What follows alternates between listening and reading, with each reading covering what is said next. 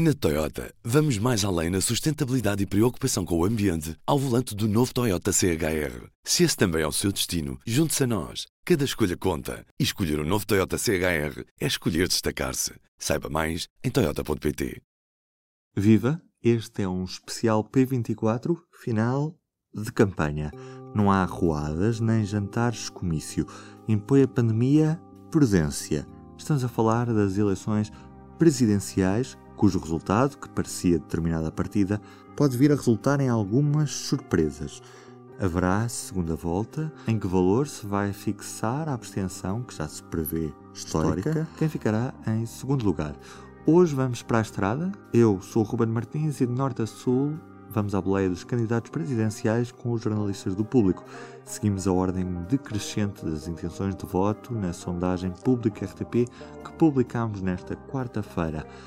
Por isso começamos com Marcelo Rebelo de Sousa, que é primeiro nas sondagens, é o presidente em exercício. Acompanhou a campanha a jornalista Leonete Botelho. Foi no papel de Presidente da República que o candidato Marcelo Rebelo de Sousa mais brilhou. Na última semana da campanha eleitoral, a primeira em que ele saiu à rua, andou entre hospitais e escolas para falar daquilo que realmente interessa aos portugueses: a pandemia e as medidas de confinamento. O presidente, antes de entrar nesta campanha, tinha acabado de assinar mais um decreto do estado de emergência. O governo apertou as liberdades individuais e económicas durante 15 dias. E os portugueses o que fizeram? Aproveitaram um fim de semana de sol para fazer meio confinamento e no resto do tempo passear por aí. Marcelo não preferiu visitar o Hospital de Santa Maria, mostrar o drama em gráficos e dar um puxão de orelhas aos portugueses e outro ao governo. A pandemia estava incontrolável. António Costa chamou os ministros no dia seguinte e anunciou a proibição da venda de café ao postigo. As escolas, essas, continuariam abertas, mas era um elefante no meio da sala. Marcelo insistiu na terça-feira à porta de uma universidade. Era importante dar um sinal político. O primeiro-ministro respondeu no Parlamento que precisava de mais dados e mais concretos sobre a variante britânica para recuar. Marcelo insistiu no dia seguinte. Foi a uma escola para dizer que as escolas potenciavam a disseminação social, que a decisão tinha que ser tomada nas próximas horas. E foi, poucas horas depois. Foi esta a campanha de Marcelo, sozinho sem nunca despir o fato de presidente, ao volante de um carro que diz velho, mas espera em trocar em breve. Até domingo, apenas está preocupado com a abstenção. Da Leonete passamos para Luciano Alvarez, com a candidata Ana Gomes. A campanha presidencial de Ana Gomes foi uma campanha dividida entre a rua e o online, todos os dias. Habitualmente de manhã visitava instituições onde havia pessoas a trabalhar, ela sempre disse isso, eu vou estar onde as pessoas estão a trabalhar, recusou sempre interromper a candidatura e já ao final da tarde realizava todos os dias um debate online uh, com alguns dos seus apoiantes, com especialistas, com membros do LIVRE e, e, do PAN que a apoiam, em que ela discutiu os 21 compromissos que se apresenta para a corrida a Belém. A regionalização foi uma das suas principais bandeiras e esteve presente muitas vezes na campanha. Mas hoje ou melhor, nesta, nesta quinta-feira, aconteceu um facto, digamos assim, estranho. Com Ana Gomes, numa campanha presidencial, a lançar um candidato à liderança do PS.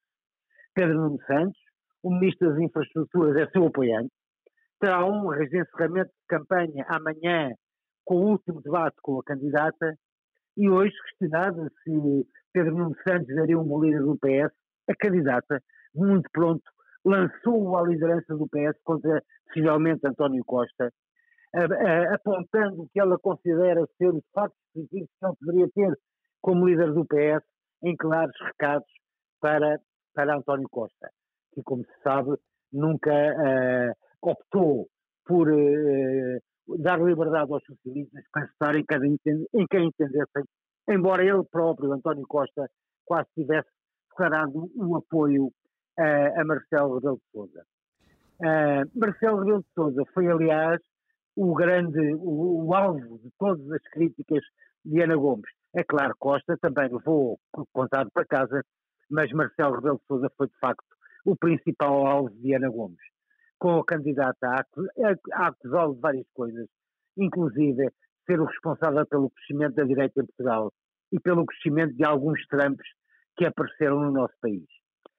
De resto, foi uma campanha com muito debate, com muita rua e com a candidata a terminar o dia de esta quinta-feira a dizer que está muito confiante de que vai levar, que vai à segunda volta disputar a eleição com Marcelo Rebelo de Sousa. Esta quinta-feira foi também de confusão na campanha de André Ventura. A análise destes dias é da Maria Lopes. Para fazer um balanço da campanha de André Ventura, eu vou socorrer-me das palavras do próprio há uns dois dias.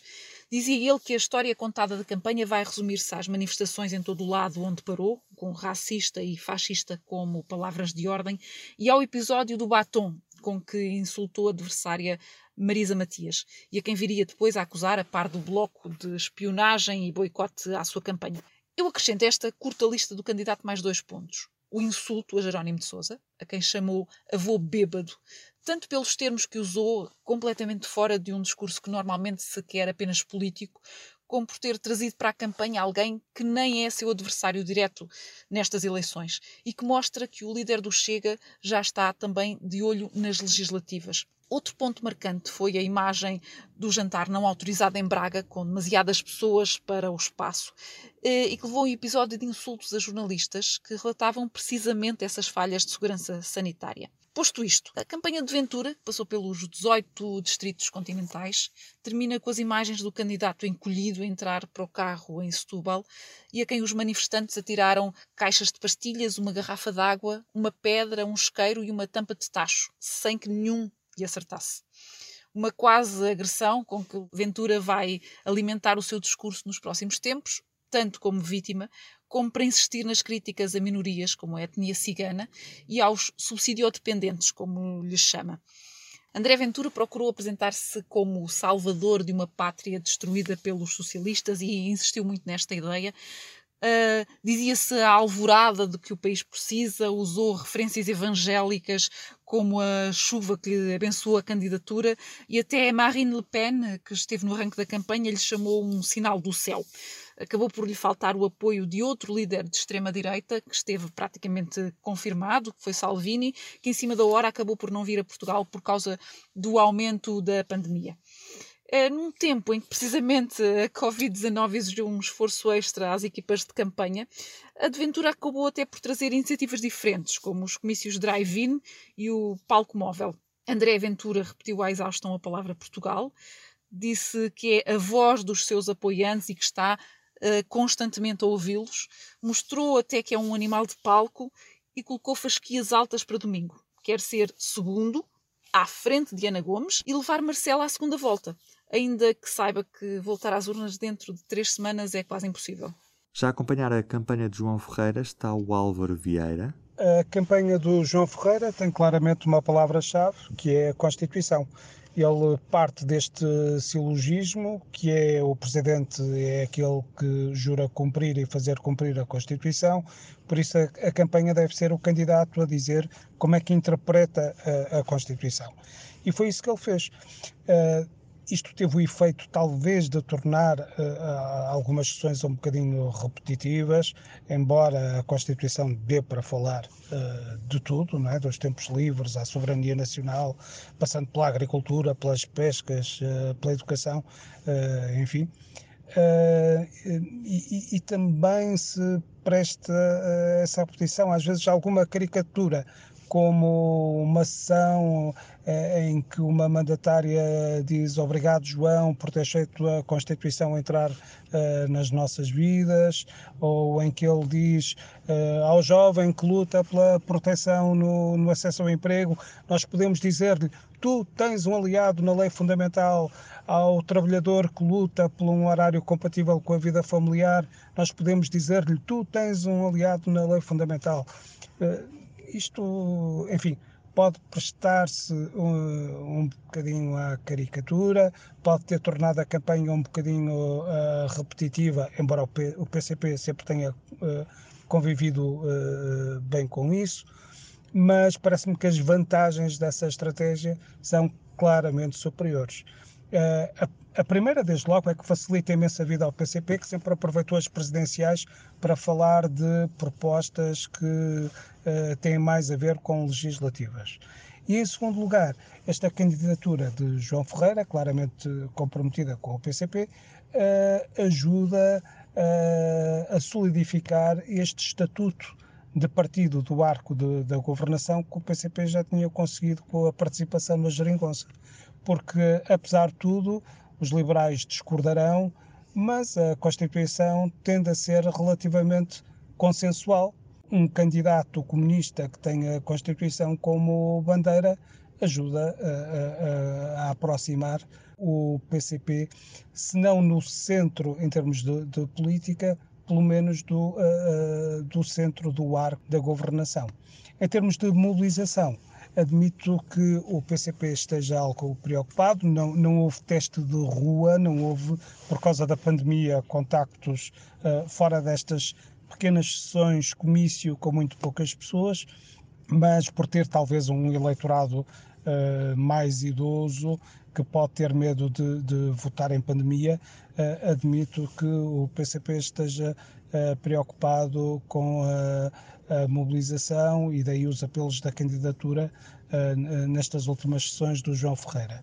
E por outro lado, há uma abstenção que se prevê muito grande uh, e que pode baralhar as contas de toda a gente, até mesmo dos comunistas que normalmente uh, costumam ser mais assíduos no voto.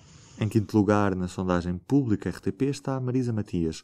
Ouvimos a Liliana Borges. Olá, Ruben. Bom, Marisa Matias entrou nesta campanha com um grande desafio colocado, de resto, por ela própria, porque em 2016, ou seja, nas últimas presidenciais, Marisa Matias conseguiu 10,12% dos votos, o que lhe deu o melhor resultado de sempre uh, de uma mulher na, na, corrida ao Palácio de Belém. Portanto, não sabemos qual será o resultado que, que, sairá no próximo domingo e, ainda que a candidata não se queira comprometer com nenhuma meta, a verdade é que tem esse peso sob a sua candidatura. A campanha de Marisa Matias focou-se desde o início uh, no acompanhamento de, das pessoas que mais sofreram com a pandemia, nomeadamente os profissionais de saúde, mas também os trabalhadores mais precários começou no seu primeiro dia a dizer que queria estar onde Marcelo Rebelo de Sousa não esteve. Uh, ouviu, por exemplo, as trabalhadoras da empresa Triunfo. De resto, toda a sua campanha foi uma campanha que se propôs a ser uma alternativa àquela que foi a presidência de Marcelo Rebelo de Sousa, não deixando de elogiar algumas das, das suas competências durante os últimos anos. A verdade é que também houve um empurrão que, ironicamente, lhe foi dado por um opositor eh, na corrida presidencial, falo de, eh, de André Ventura, que com insultos machistas, que de resto distribuiu uh, vários uh, uh, insultos a vários outros candidatos nesta corrida, conseguiu gerar uma onda de solidariedade e de apoio à candidata eurodeputada do Bloco de Esquerda e que deu uma força e uma atenção que até então, na primeira semana, Marisa não estava a conseguir ter. Vermelho acabou por pintar a candidatura uh, de Marisa Matias, que terminou uh, esta quinta-feira apelando ao voto uh, de todos, mas apelando ao voto em duas mulheres, portanto, referindo-se a Ana Gomes, de quem não esconde que é amiga e que, com quem partilha parte do eleitorado à esquerda, pedindo, apelando ao voto em, em si, para que duas mulheres e não apenas uma fiquem à frente da extrema-direita. Portanto, podemos dizer que este foi, foi uma campanha. Uh, contra a extrema-direita, foi uma campanha alternativa a Marcelo, contra o machismo, uma campanha feminista que quis estar onde, onde o resto falhou e uma campanha que teve, o, pelo menos pelo que nós conseguimos perceber aqui enquanto estivemos na estrada a acompanhar esta, esta comitiva, que teve o cuidado com os, as restrições e com as, as normas de segurança recomendadas pelas autoridades de saúde, uh, como por exemplo com a organização de comícios exclusivamente virtuais, que tinham apenas nos locais a partir dos quais eram exibidos a equipa técnica uh, da, da campanha eleitoral, portanto a equipa técnica que acompanha a Marisa Matias, e dois a três intervenientes uh, do comício em questão. Todos uh, os restantes apoiantes acompanharam Marisa Matias a partir de videoconferências, a partir do Zoom, uh, e isso permitiu ter salas de espetáculo vazias, mas ao mesmo tempo cheias, com, com mais pessoas que de resto um, um comício uh, normalmente tem. E isso foi desafiante e um novo modelo de campanha que, se calhar, a partir de agora, veremos muito mais. Portanto, esta foi a campanha de Marisa Matias. Ainda mais dois candidatos. Tiago Maia encontrou o espaço na direita que não gostou do primeiro mandato de Marcelo e que não se revê no extremismo de André Ventura.